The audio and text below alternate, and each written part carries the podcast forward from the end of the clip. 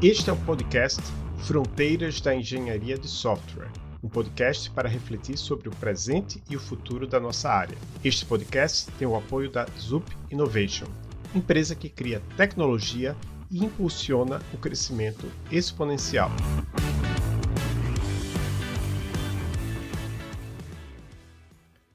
Hoje, no Fronteiras da Engenharia de Software, vamos conversar com Joana Santos, professora da University of Notre Dame.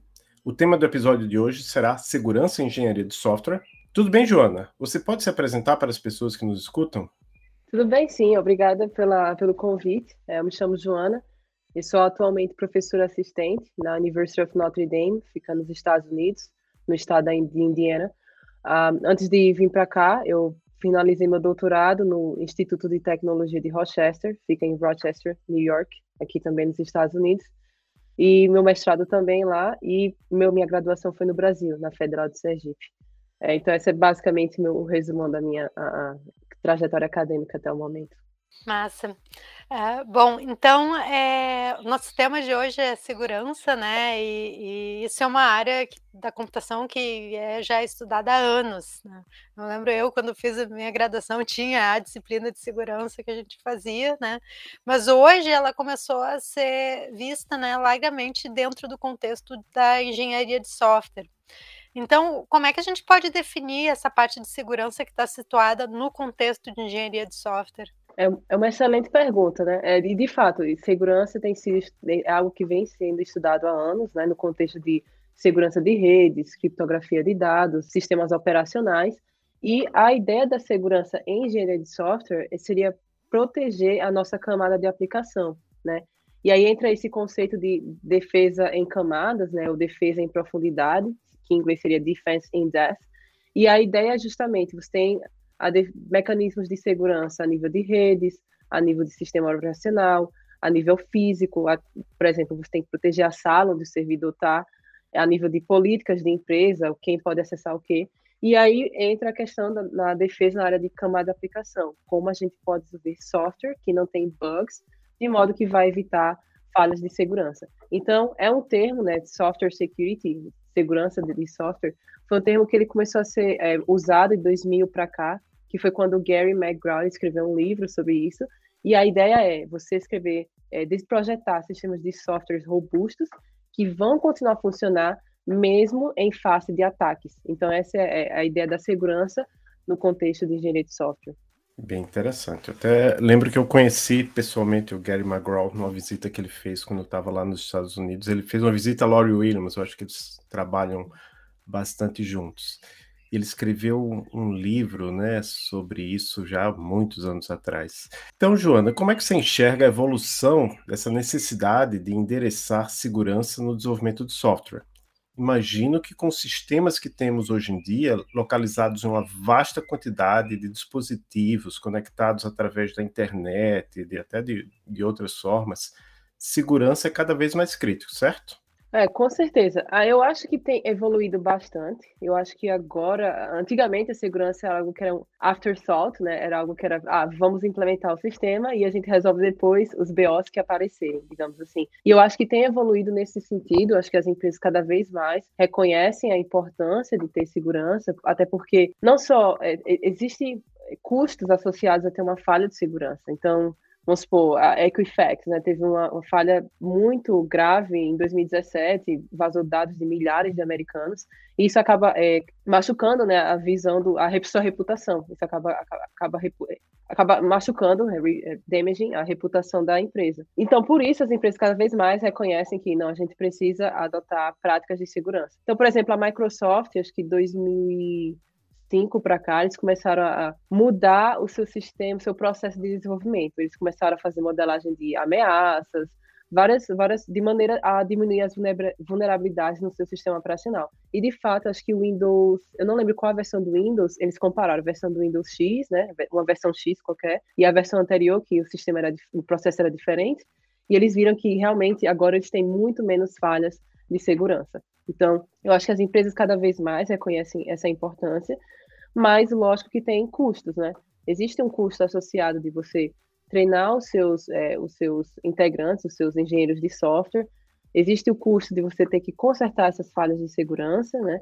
E, e também o custo que, a partir do momento que você vai dedicar recursos à segurança, são recursos que não estão indo para outras coisas, que são os requisitos funcionais.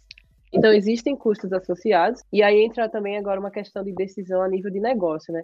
O que é que vale mais a pena? Vale mais a pena a gente sofrer um processo e pagar a indenização, se houver uma falha de segurança, ou vale mais a pena a gente seguir do jeito que está e, e, e, tentar é, endereçar a segurança antes, de modo que a gente não sofra processo? E aí vai ser uma questão mais de retorno de investimento, é uma decisão mais a nível de negócio. Então, acho que evoluiu bastante, mas ainda tem coisas a serem melhoradas nesse sentido.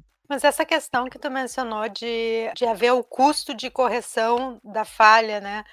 Ela não é uma coisa que vai acontecer ao, de qualquer forma, porque assim, eh, no primeiro caminho a gente descobre antes de ir para a produção, aí tu corrige antes de ir para a produção e daí tu não tem o, o o impacto né, no, no, no, usuário final. Agora, se for para produção, além do processo, tu ainda vai ter que corrigir aquela falha, correta? Com certeza, é exatamente isso. É, às vezes o que acontece é assumir o risco. A gente vai assumir o risco e que talvez ninguém nunca vai explorar essa falha, ou vai explorar muito depois e a gente resolve depois. Mas com certeza é muito mais custoso corrigir depois que já foi lançado no mercado do que corrigir antes. E aí a questão, a gente deve gastar dinheiro agora, no curto prazo ou a longo prazo? E aí fica uma decisão a nível de negócio, digamos assim. Pois é, né? Justamente o conflito do, do técnico versus negócio, né? As decisões tocam os dois lados, né? E, e chegar na, na decisão ótima, dadas as restrições de tempo, custo, né, e expectativa dos usuários, que, é, são decisões assim que exigem resolver trade-offs, né? E assim, considerando hoje um desenvolvedor de software, eh, vamos dizer, mainstream, né? O que é esperado é que o que é esperado é que ele que ele saiba com, ou ela, né, saiba com relação à segurança.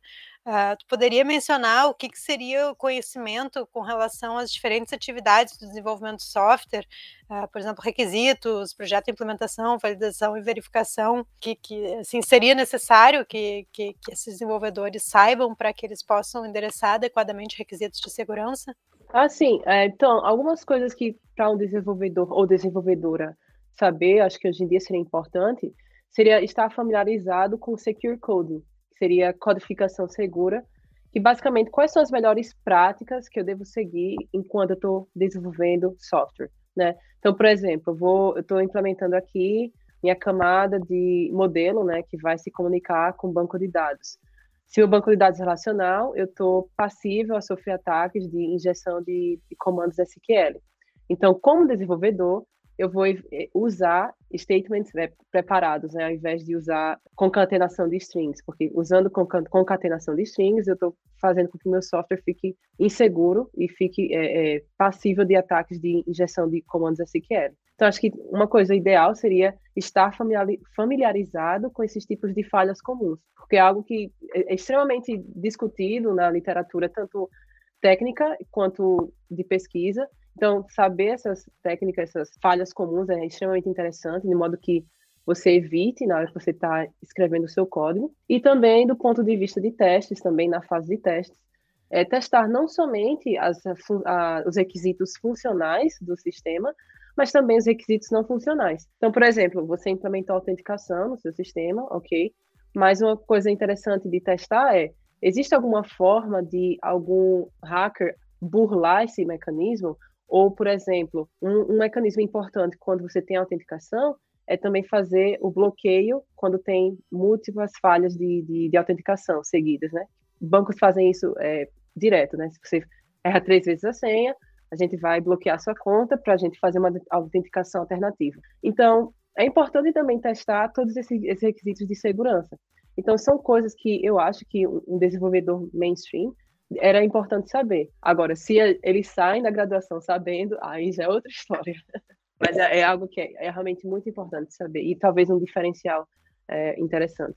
É, então você já antecipou um pouco a resposta da próxima pergunta.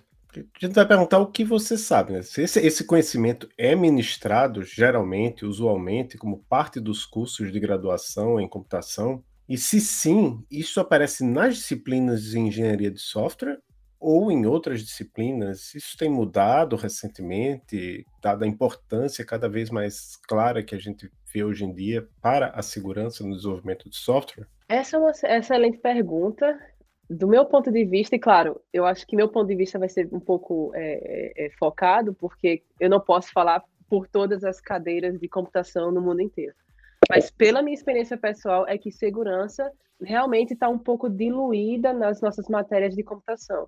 Talvez você aprenda um pouco de segurança quando pega uma matéria de bancos de dados ou quando pega uma matéria de redes de computadores, mas não falta, acho que, uma matéria obrigatória que vire realmente uma matéria obrigatória na disciplina de, de ciência da computação ou, ou, do programa de engenharia de computação que seja realmente focada em engenharia de software seguro, que entre em mais detalhes como é secure coding, como o, o que é que a gente precisa saber para testar sistemas, como é que a gente faz, pode fazer modelagem de ameaça. Então, eu acho que esse conhecimento está um pouco diluído ao longo das disciplinas, ou às vezes é uma matéria letiva, e nem todo mundo vai acabar se matriculando nessa matéria letiva. Então, eu acho que atualmente existe uma lacuna de conhecimento que seria interessante preencher a nível de currículo. Misturando um pouco sobre a pergunta anterior, né, de uhum. a respeito de o que que, o que que a pessoa deve saber, né, e como isso deve ser ensinado. Né?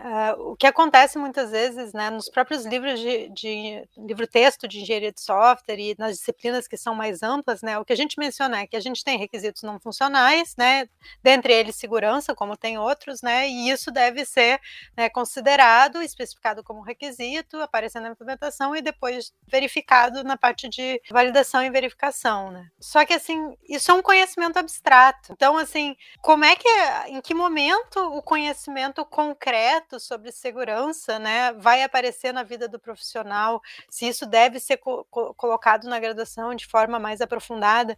Então, por exemplo, assim, no meu entendimento, se a gente, por exemplo, a gente começa a olhar para, requisi os requisitos, né? Então, é olhar, ok, eu estou especificando dados de, de, entrada, né? E daí ter uma pergunta sempre tem que ser: esses dados, quais desses dados são sensitivos? Ou seja, aquilo que a gente diz, pensar como um hacker, né? E daí, com isso, os requisitos vão surgindo para poder aparecer depois na implementação. Mas isso aí não é uma coisa que a gente nasce sabendo, né? Eh, às vezes é um conhecimento tácito daquela pessoa que é especialista em segurança. Então, como que alguém assim que eu quero fazer software seguro que, a pessoa tem que aprender assim de forma mais concreta? E isso isso e se isso aparecer na, na, nas disciplinas de graduação que eu imagino que, que, que, devem eh, aparecer se não aparece tem que é uma das coisas importantes aparecerem né? Como isso pode ser ensinado? Porque eu vejo que é o mesmo problema de ensinar licitação de requisitos no geral que é apenas fazendo que as pessoas aprendem a fazer né é uma pergunta excelente. É, se alguém quiser aprender, podem pegar minha disciplina, não, brincando. Mas é, mas é exatamente isso. Como posso ensinar a segurança de software? Porque, porque é justamente isso. Ah, me parece óbvio. Óbvio que eu tenho que pensar em segurança. É óbvio que eu tenho que testar no sistema. E aí, a, pelo menos a forma que eu pretendo é, ensinar isso de maneira prática é com casos de estudos. Então, casos de estudos de usando histórico de vulnerabilidades em sistemas open source. Vamos olhar o código-fonte do Google Chrome vamos identificar aqui essa falha aqui, esse CVI, né, número 2017, barra, etc, etc. O que, é que aconteceu? Por que que está errado? Como foi que isso aconteceu no código-fonte? Qual é o mecanismo de segurança associado? Então, eu pretendo ensinar isso de uma maneira bem prática, olhando vulnerabilidades na vida real e também usando sistemas, digamos assim, toy, né, é, pequenos. Vamos, vamos supor que você está implementando aqui um sistema para uma loja vamos fazer os requisitos do sistema. Vamos pensar agora, fazer uma modelagem de ameaças, né? Threat modeling. Quais são os artefatos que um atacante está interessado? Número de cartão de crédito, endereço do cliente, tá ok. Então vamos anotar aqui, fazendo uma modelagem. Esse aqui é o, o, modelo que você tem que seguir, uma tabelinha. Então, é, realmente, segurança é algo que é um conceito muito abstrato e para aprender só realmente fazendo. E aí eu acho que entra tanto uma parte de digamos assim, usar um sistema pequeno, vamos aprender usando um, um sistema é, imaginário e também usando é, sistemas reais, falhas reais, para a gente aprender na prática, ver na prática como é que realmente acontece. E muitas vezes o que acontece com relação à segurança é um comportamento reativo, né? Então, assim, é uma vez o software desenvolvido, né, a gente vai ter uma equipe especializada, né, que vai ter esse conhecimento de segurança que verifica vulnerabilidades. Isso pode gerar problemas, né? Inclusive, a gente teve um problema de software usado nas prévias de um partido político recentemente, né? E a empresa responsável disse que houve mudanças no, no penúltimo dia devido a problemas de segurança apontados por uma empresa, né, especializada em segurança. Existe alguma forma, então, da gente endereçar a segurança de forma proativa por construção? Sim, e aí entra justamente o conceito de secure by design, né? seguro, seguro por projeto, que é você começar a pensar em segurança do início, logo do início, durante a, os requisitos, a, a, obter os requisitos do sistema e também pensar em que vamos pensar numa arquitetura que vai satisfazer esses requisitos de segurança. E aí existe a questão da que são as táticas de segurança, que são mecanismos comuns que você pode usar, você pode reusar na sua arquitetura. Autenticação de usuário, autorização de usuário, gerenciamento de sessão, criptografia de dados. Então, pensar em antemão como você pode criar essa arquitetura, esses componentes que vão lidar com, com é, partes sensitivas do sistema, de modo que você não tenha essas, esses tipos de falha comum por projeto. Então, é possível, mas é importante pensar isso de antemão, já antes mesmo do software começar a ser implementado a nível mesmo de arquitetura. Então, é possível ser proativo, mas, novamente, existe, existe a questão do custo. Vai atrasar um pouco porque você precisa pensar em tudo isso antes de implementar.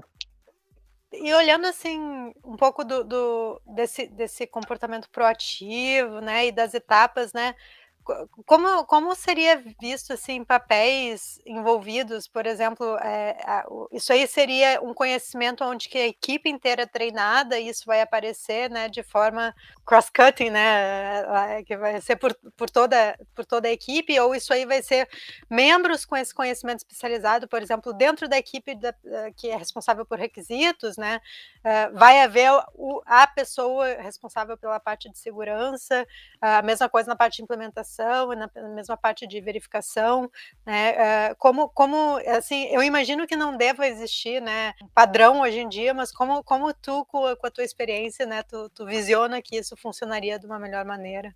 Acho que a melhor maneira seria, e talvez até mais viável, seria ter membros no time que têm conhecimento em segurança. Então, por exemplo, acho que um dia desse ou dois dias atrás eu vi a Apple abrir uma vaga para Security Engineer. Não é Software Engineer, é Security Engineer. O papel daquela pessoa é só achar falhas de segurança nos sistemas deles, deles da, da Apple, os produtos deles da Apple, né? Então, seria, acho que é mais viável ter pessoas que são especializadas em desenvolver software, em testar software, e outras que são especializadas em achar falhas de segurança, fazer ele se, ele se esqueci qual é o termo, elucidate, né? esqueci qual é o termo em português, né? Fazer a obter os requisitos de segurança e por aí vai. Então, acho que é mais viável ter esse conhecimento especializado em membros do que tentar passar esse conhecimento para todo mundo. Porque senão vira, acho que que a gente chama de pato, né? Faz tudo, mas não faz nada direito, né? Sabe, o pato sabe nadar, sabe, sabe voar, mas não faz nada direito, e andar, mas não faz nada direito. Então, talvez seja um pouco mais viável ter membros no time que são especializados em segurança, do que tentar trazer isso para todo mundo. Mas tu acha que a gente vai uh, chegar em algum momento que a gente tenha. Assim, desculpa que eu acho que eu estou batendo na mesma tecla desse conhecimento concreto, por, uh, porque uhum. eu, assim, como eu sou da área de engenharia de software, né, eu acho que eu comecei a ver mais um pouco sobre segurança quando eu vi uma palestra da Laurie Williams, acho que foi no FSI de 2017. Assisti teu tutorial no CBSoft também, né? E, e assim, aos poucos eu, eu tô captando, né, assim, uma série de, de vamos dizer, conceitos que eu acho, ou, ou, ou práticos, ou checklist, né, de de, de, questões relacionadas de segurança que poderiam ser levadas em consideração. Então, assim, pe pelo que eu entendi, assim, uh, quando eu assisti teu tutorial, né, assim, tu tem o software, né, ele tem a, a superfície de entrada, né, então, uma vez que tu, te, sempre quando tu tem uma entrada, né, tu é um ponto de vulnerabilidade. Então, por exemplo, qualquer, qualquer dado que o usuário te fornece, aquilo pode ser passível de, de injection, né? Então, por exemplo, assim, um, uma coisa padrão é sempre validar né, a, a, entrada do usuário, isso é uma questão que pode estar no checklist. Ou a questão de dados sensitivos, né? Tu pode ter o, o teu, teu engenheiro de requisitos, né? Ele vai ter que ter que, para todos os dados de entrada, dizer, ó, isso é sensitivo, isso não é sensitivo, isso é sensitivo, isso não é sensitivo. Então a gente uhum. começa, pode construir um conjunto assim de, de, vamos dizer, do's and don'ts, né? E isso já pode servir até, por exemplo, utilizado em code review ou, ou revisão no geral, né? Uh, Tu, tu, acha que com essa pesquisa que a gente tem feito em engenharia de software, a gente pode chegar nesse conhecimento um pouco mais concreto do que simplesmente aprender por experiência, né, baseado em, em case studies? Com certeza, é, é, exa é exatamente possível. É por isso que nas pesquisas que eu fiz anteriormente, os resultados eu apresentei na forma de taxonomia. Está aqui o que pode dar errado. Está aqui como é que você pode consertar e exemplos práticos. Por exemplo, é nessa vulnerabilidade foi exatamente assim que foi consertado. Porque realmente é um conhecimento tácito, então é importante criar checklist. Se você tem um banco de dados relacional, SQL injection é algo que pode acontecer. É, se você tem está transmitindo dados numa rede de computadores, precisa usar criptografia. Então, criar realmente uma checklist de quais são as melhores práticas para cada tipo de não exatamente cada tipo de arquitetura, mas tipo de requisitos, digamos assim, né? É, de modo que você possa aprender usando histórico, é, é, conhecimento do, do, passado, né? Já deu errado, a gente já sabe que dá errado e é assim que deve consertar. E aí também ensinar como é que você identifica a sua zona de confiança, né? Sua trust boundary. O que é que você deve confiar? O que é que você não deveria confiar? Então, por exemplo, entrada de usuários talvez é algo que é bem óbvio. Ah, ok, a entrada de usuário a gente não pode confiar. Mas tem outras interações que talvez não é tão óbvio assim. Então, por exemplo, é, vamos supor que eu, eu estou desenvolvendo um site para uma loja e eu vou aceitar pagamentos pelo PayPal. Então, eu vou precisar me comunicar com a API do PayPal. Algumas pessoas podem achar, não, a API do PayPal é confiável, vou completamente confiar em qualquer coisa que eles mandarem para mim. Mas na prática, não deveria, porque é uma é uma, um ator externo e nada garante que o PayPal em algum momento vai ser hackeado e, e isso vai afetar o seu sistema. Então, existem, é, é importante criar justamente essas taxonomias e checklists para mostrar que como é que você identifica a sua zona de confiança, como é que você vai usar isso para implementar sistemas de mitiga mitigação corretos. Então, é, é, e aí, justamente, você está batendo na mesma tecla, eu completamente concordo, é, só dá para a gente aprender segurança fazendo e aprendendo com o passado, aprendendo com os erros do passado. Então, Joana, tem um artigo seu que ganhou um prêmio na Conferência Internacional de Arquitetura de Software, onde você estudou táticas de segurança arquiteturais. Você pode contar mais para a gente sobre esse artigo e seus resultados? Com certeza. Então, nesse artigo, a nossa ideia é, era entender como é que esses mecanismos de segurança, que são as chamadas táticas de segurança, são incorretamente ou implementadas ou adotadas nos sistemas durante a fase de projeto. Então, nesse, nesse estudo, o que a gente fez foi, a gente selecionou três sistemas open source, e o motivo por ser open source é porque a gente precisava ter acesso a todos os artefatos do software, e aí a gente escolheu o Chromium, o PHP e o Thunderbird, porque eles são eles estão na lista de top 50 dos pro, é, produtos que estão mais vulneráveis ao open source. E nós olhamos detalhadamente essas falhas de, de, segurança, como é que elas aconteceram e por que elas aconteceram e quais são os mecanismos de segurança envolvidos naquilo. E a partir disso, nós categorizamos quais são os tipos de falhas. Então, a gente agrupou falhas que realmente aconteceram em categorias então, por exemplo, essas 10 vulnerabilidades ocorreram por uma validação incorreta de dados, essas outras três falhas por gerenciamento, gerenciamento incorreto de sessão. E usando isso, nós tentamos identificar o que, é que acontece mais como, comumente na vida real. Né? E como a Ingrid falou, realmente, validação de dados é o top one. É, é o que mais acontece. É, não, não importa, sempre vai ter um errinho aqui ali, usar, por exemplo, usar é, white list ao invés de black list, né? Usar uma lista que o que você aceita o que você não deve aceitar. Então, isso também gera problema. Às vezes está faltando alguma coisa naquela lista. Então, foi algo que nós estudamos. Nós também estudamos é, o quão, é, é, o, o que é que precisa para modificar aquela, para consertar aquela falha de segurança e o, o quanto e qual, qual nível de esforço. E a gente mediu o esforço, aproximou o esforço a, a nível de churn, code churn, linhas modificadas, é, número de arquivos modificados, etc. Tá? Então, a ideia desse artigo era realmente entender melhor como falhas de projeto e falhas de implementação de uma arquitetura podem levar a segura, é, é falhas de segurança no software. Essa foi essa a ideia do, do, do, do artigo. E, e, e só para complementar um pouco, é, e como parte desse artigo, a gente acabou criando um catálogo que eu até é, mostrei no, no, no, tutorial né, da CBSoft, que é esse catálogo de falhas comuns de arquitetura, que está até disponível publicamente. E a ideia desse catálogo é justamente essa, é as pessoas usarem como uma checklist. Eu tenho autenticação no sistema, aqui são a lista de 10 coisas que podem dar errado. Eu tenho a encriptação, está aqui lista de outras 10 coisas que podem dar errado. Então, era, esse foi também outro resultado desse, desse artigo. Nessa mesma linha, é, tu publicou outros artigos que têm um foco né, em segurança e arquitetura, arquitetura de software. Esse é o ponto de partida para começar a pensar em segurança em um sistema de software, né, pensando no nível né, projeto e implementação. Qual a relação, então, da, da arquitetura adotada e segurança? Porque a gente, quando ensina arquitetura, a gente fala né, que é, quando a gente está pensando na arquitetura que a gente a gente deve pensar como endereçar os requisitos funcionais, né? Não funcionais, desculpa, além dos funcionais. E, e daí, eh, como é que seria essa relação? Como, como a ideia de colocar segurança num sistema, fazer um sistema seguro, impacta na arquitetura? É uma excelente pergunta. E, de fato, a arquitetura influencia, né? Influencia completamente nos tipos de riscos que você vai estar exposto. E foi justamente por isso que um dos artigos, em 2019, nós estudamos como uma, é, uma arquitetura extensível, via plugins, tem alguns tipos de riscos que são específicos para aquele tipo de arquitetura, né?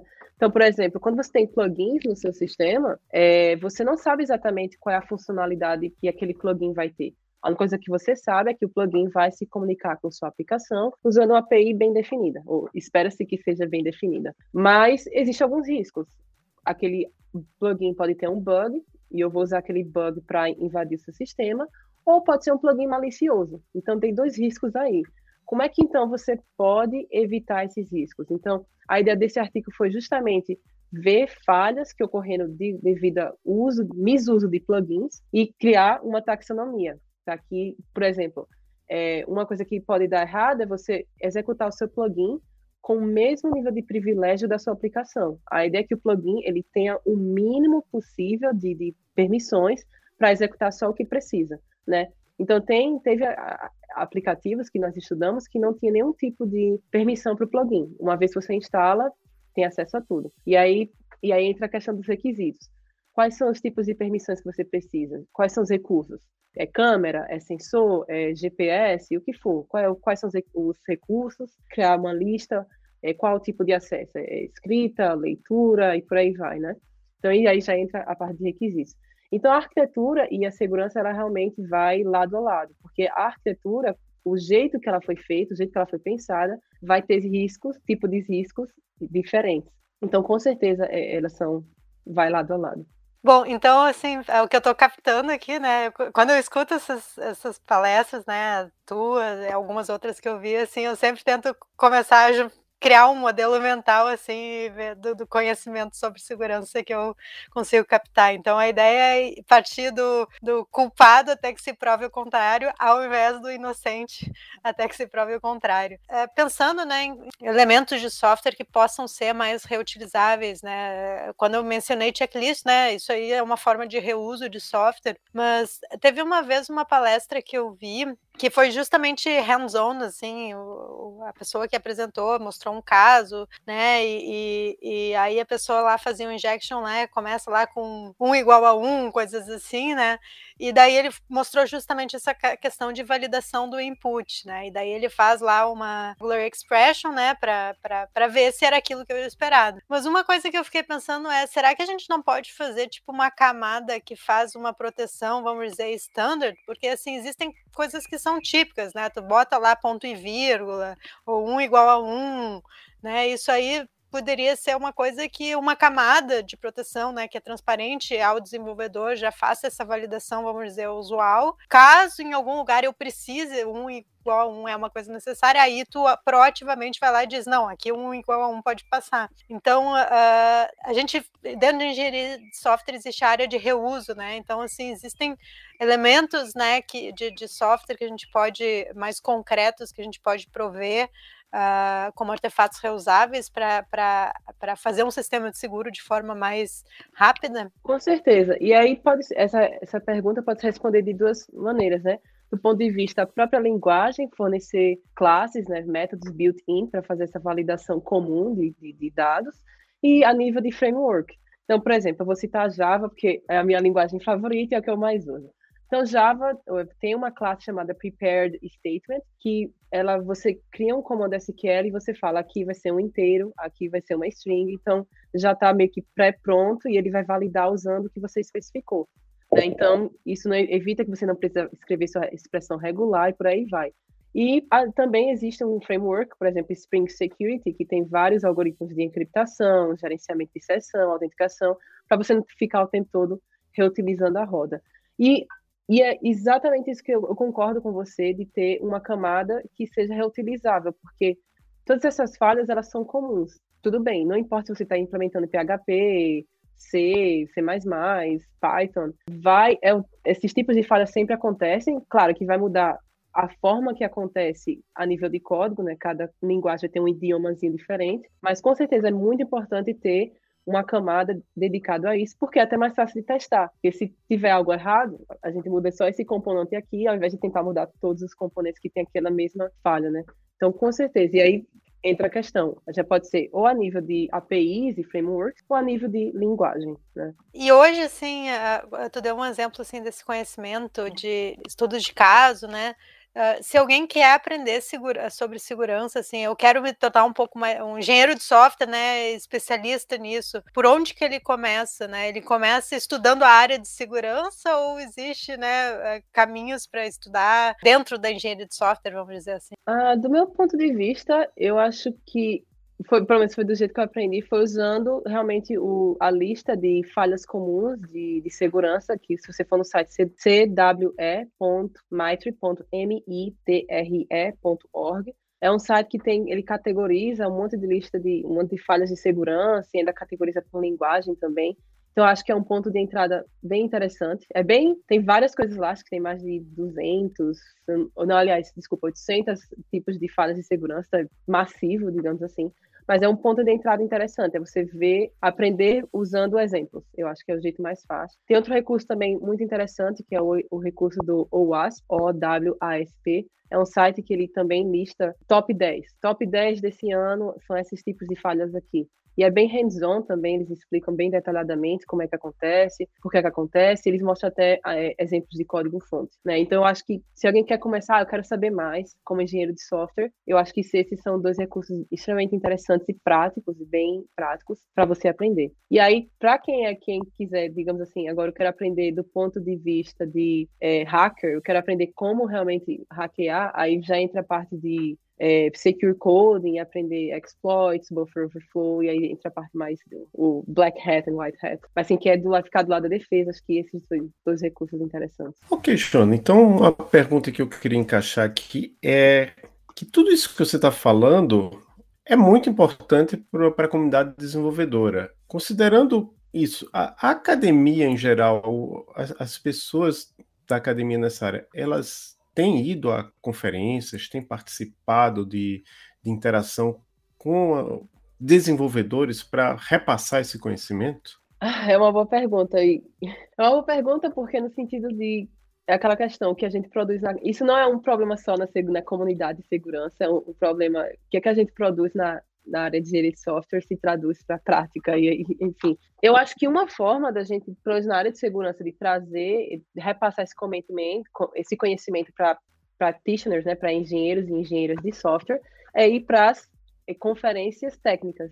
Então por exemplo uma conferência que todos os desenvolvedores vai todos não né quem quem gosta de ir é o Black Hat. Então pelo menos eu tenho a intenção de assim que eu conseguir terminar minhas coisas é apresentar no Black Hat, de modo que eu Agora, comunidade não é científica, não é só pesquisador, são pessoas que trabalham realmente com segurança. É uma, é uma conferência que vai pessoas que trabalham é, explorando o sistema, etc., que vai lá. Então, é uma forma de trazer esse conhecimento e espalhar para é, engenheiros de software, engenheiras de software. É, eu acho que, e aí, como eu sei que o nosso público aqui é tanto tem tanto gente da academia quanto gente da, da indústria, do mercado, né? Eu diria também para o pessoal do, da indústria tragam acadêmicos também para suas conferências. Eu vejo isso acontecer, por exemplo, recentemente eu participei da Code Bean América e eles simplesmente teve um professor que nem, nem era um professor que trabalhava especificamente na área do, da tecnologia da conferência, mas ele disse, ah, vamos, esse cara faz uma coisa relacionada, vamos trazer, e ele deu uma uhum. keynote. Então, acho que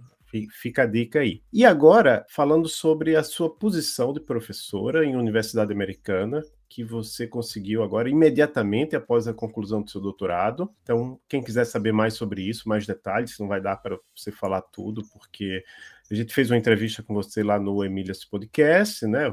Fala gente, porque é, eu e a Maria Cláudia lá no, no Emílias Podcast. Tem uma entrevista mais longa em inglês a um projeto GAP, né? Eu acho que é Garing Academic Position, alguma coisa assim. Uma hora só conversando com você sobre todo esse processo. E mas tentando resumir aqui para quem está nos escutando, que lições aprendidas você pode compartilhar com a gente sobre essa sua experiência? Claro, essa experiência da passagem do doutorado para uma posição na Universidade Americana. Você não pode falar ainda sobre o processo que ainda vem a seguir, que é talvez até mais complicado, que é conseguir tenure. Exato, é. Eu vou focar só na parte da conseguir a posição acadêmica, porque o tenure eu ainda estou nesse processo, né? ainda não, não posso dizer que sou expert, eu estou lutando nisso.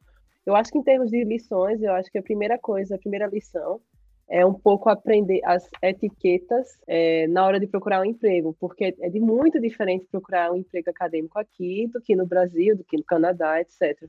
Então, um exemplo muito simples disso.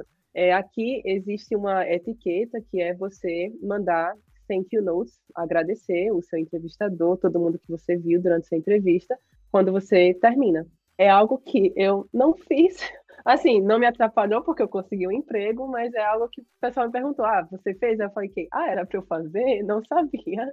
Então, é, acho que é, algo que é importante, é se familiarizar com o processo da, da universidade, é, é, não, não universidade, mas a, a, nível de cultura mesmo, que é, um, é, a nível de país. É um pouco comum nos Estados Unidos de mandar thank you notes, por aí vai. Negociar ofertas é algo que eu também não sabia que você pode negociar, porque no Brasil, eu, e aí vocês me corrijam se eu estiver errado, porque eu já saí do Brasil tem um tempo, mas, por exemplo, se é uma universidade pública, o salário é X, está lá no edital.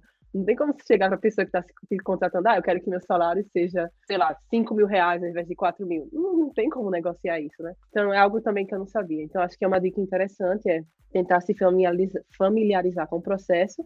E aí, como?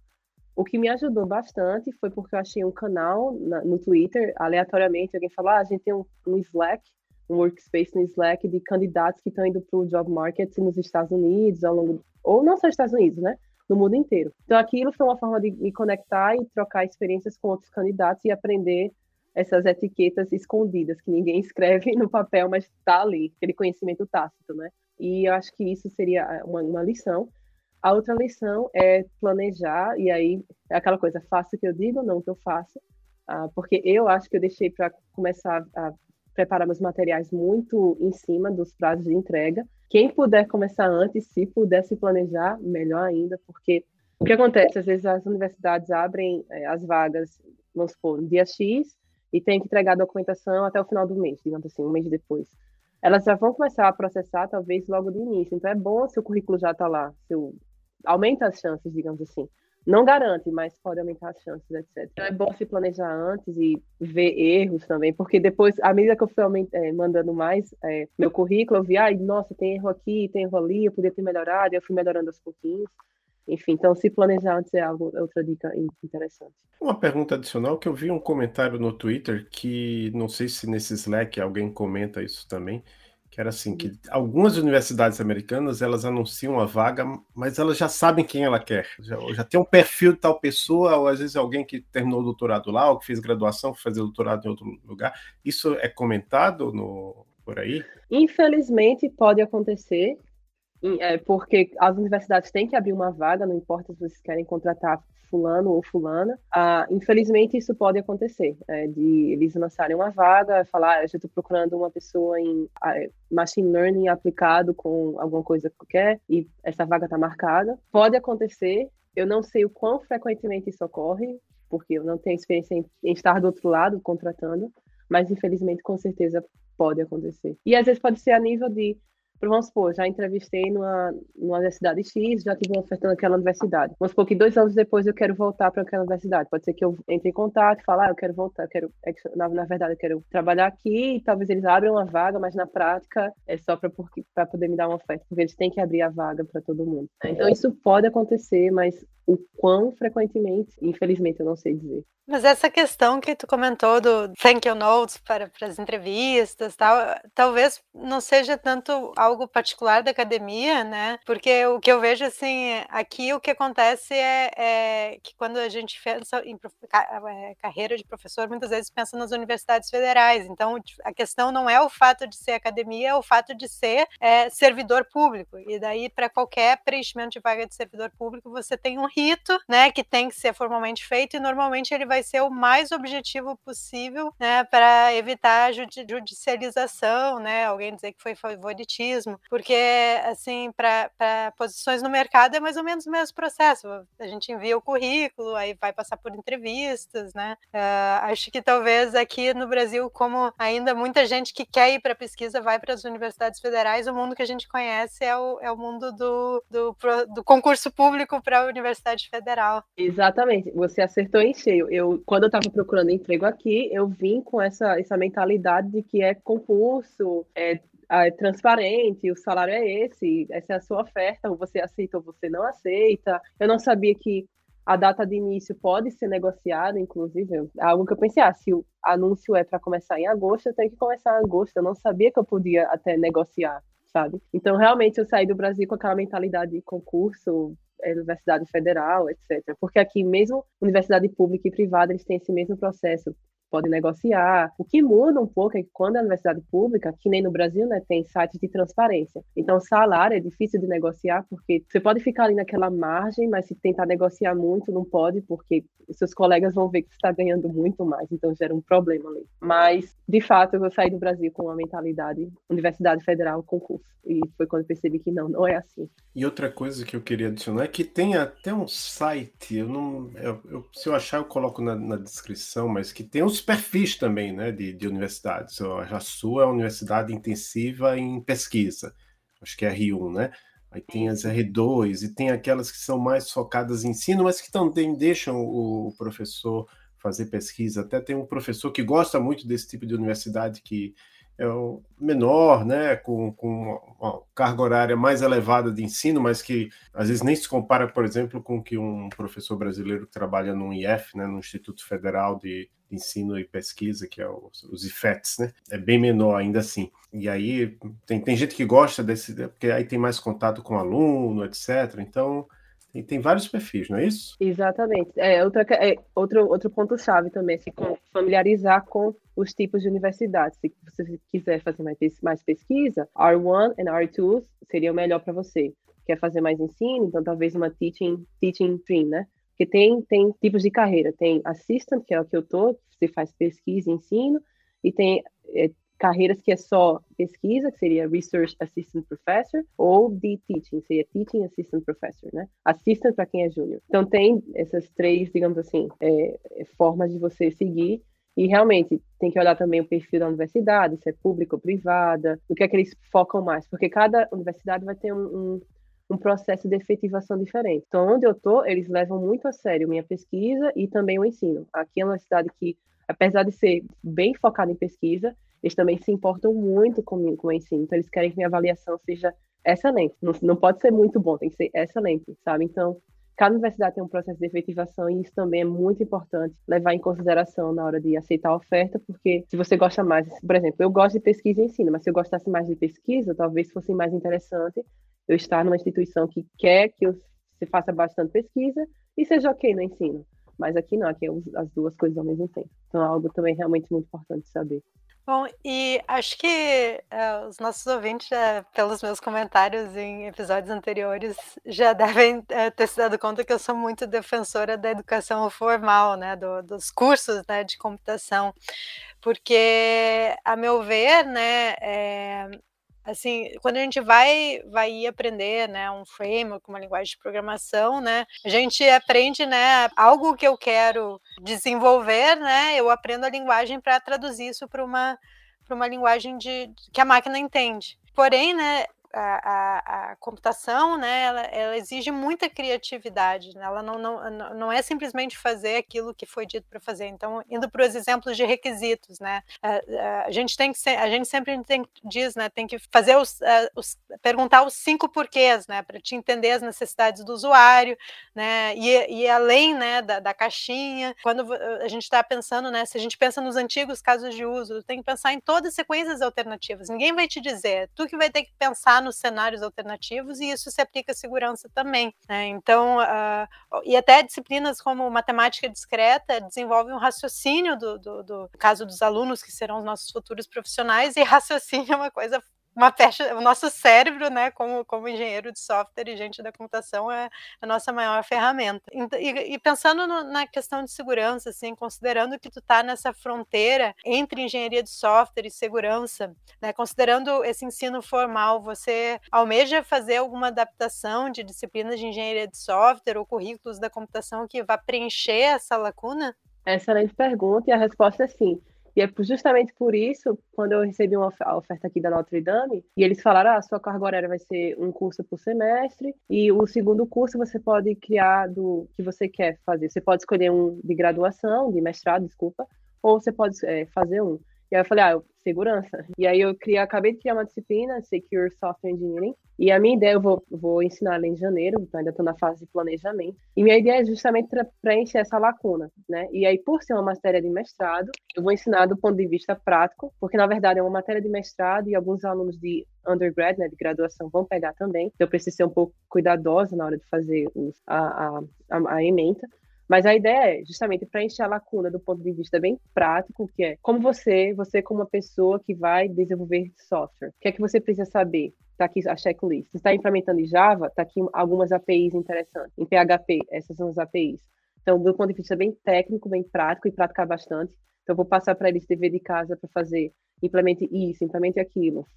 Esse código aqui ele está inseguro, corrige essa falha também do ponto de vista prático e do ponto de vista de pesquisa, que é vamos ler artigos dos cinco últimos anos, o que é que eles fizeram, que, quais, qual é o problema que eles tentaram resolver, como eles resolveram e o que, é que ainda está faltando. E aí, do ponto de vista de fronteira mesmo, o que é que é está sendo discutido atualmente. E envolver também um projeto de pesquisa que eles vão, podem escolher, né? E aí vou deixar aberto para eles é, escolherem o que é que eles querem melhor, que eles se identificam mais, que é fazer um projeto, pode ser um survey de, de segurança, ou pode ser, eu vou desenvolver uma ferramenta aqui para detectar vulnerabilidades, ou essa ferramenta para facilitar criar exploits, né? Então, usar essas técnicas, aprender, usar o que você aprendeu para desenvolver algo que vai ajudar a pessoa que vai usar essas ferramentas. Então, essa é a forma que eu vou tentar preencher essa lacuna né, no currículo, digamos assim. Mas isso é falando, ah, vamos dizer, num, num curto, médio prazo, né? Falando, falando de uma forma de uma, uh, mais ambiciosa, assim, uh, como tu enxerga isso em currículos da computação no geral, assim? Tu, tu imagina, assim, por exemplo, falando currículos da CM, né? É, ou diretrizes curriculares aqui no Brasil, tu acha que, dado esse cenário que a gente tem hoje, né? Porque hoje a gente vê todo mundo, né? Curso de segurança cibernética, uh, dada a importância disso, o, qual o impacto que tu visiona que vai ter nesses currículos de referência? É, pergunta extremamente interessante. Aí a resposta que eu gostaria de dar é: ah, o ideal seria trazer uma disciplina de segurança como uma disciplina obrigatória, da mesma forma que nós temos compiladores como disciplina obrigatória, algoritmos, teoria, introdução à programação. Na prática, é possível, porque se você vai trazer uma disciplina obrigatória, está enchendo o que, o que deveria ser obrigatório, o que não deveria ser obrigatório. Ah, desempenho também é importante, deveria também trazer uma matéria de desempenho. Então, a minha resposta que eu gostaria de dar é: eu acho que deveria ser uma matéria obrigatória. Na prática, é possível? Não sei. Então, Joana, estamos chegando naquela pergunta que caracteriza o nosso podcast. Eu sempre tenho lembrado nos últimos episódios, que pode ser algo que você acha que vai acontecer, ou que você gostaria que acontecesse em nossa área. Para você, qual é a próxima fronteira da engenharia de software? Uh, eu acho que para mim seria IDS mais inteligentes, né? Ambientes de, de, de, desenvolvimento mais inteligentes, que vai me falar, ao invés de só falar a sua variável X não foi inicializada, mas que vá além disso e me fale, você tem uma vulnerabilidade aqui, é assim que você explora, então um pouquinho mais inteligente nesse sentido. É porque que é o que a academia tem tentado fazer, tentar desenvolver essas técnicas, mas tentar trazer isso para o desenvolvedor como uma ideia inteligente, né? E tanto a nível de IDE ou até mesmo de compilador, quando eu compilo meu software, se uma linguagem compilada, né, do compilador falar, ah, esse programa vai compilar, porém, tem um errinho aqui, você tem certeza? É. Então, acho que essa seria a próxima fronteira, é trazer segurança para o desenvolvedor, mas com usabilidade na cabeça, porque não é só que a técnica funciona, mas os desenvolvedores querem, precisam usar, e para eles usarem tem que ter um incentivo, que é estar na IDE deles e o mais fácil possível. É, isso até me lembrou a ideia do GitHub Pilot, né? É, eu, eu, assim, eu só vi os demos, né? Agora eu fiquei me questionando se as sugestões de código que eles fazem são, são códigos seguros, né?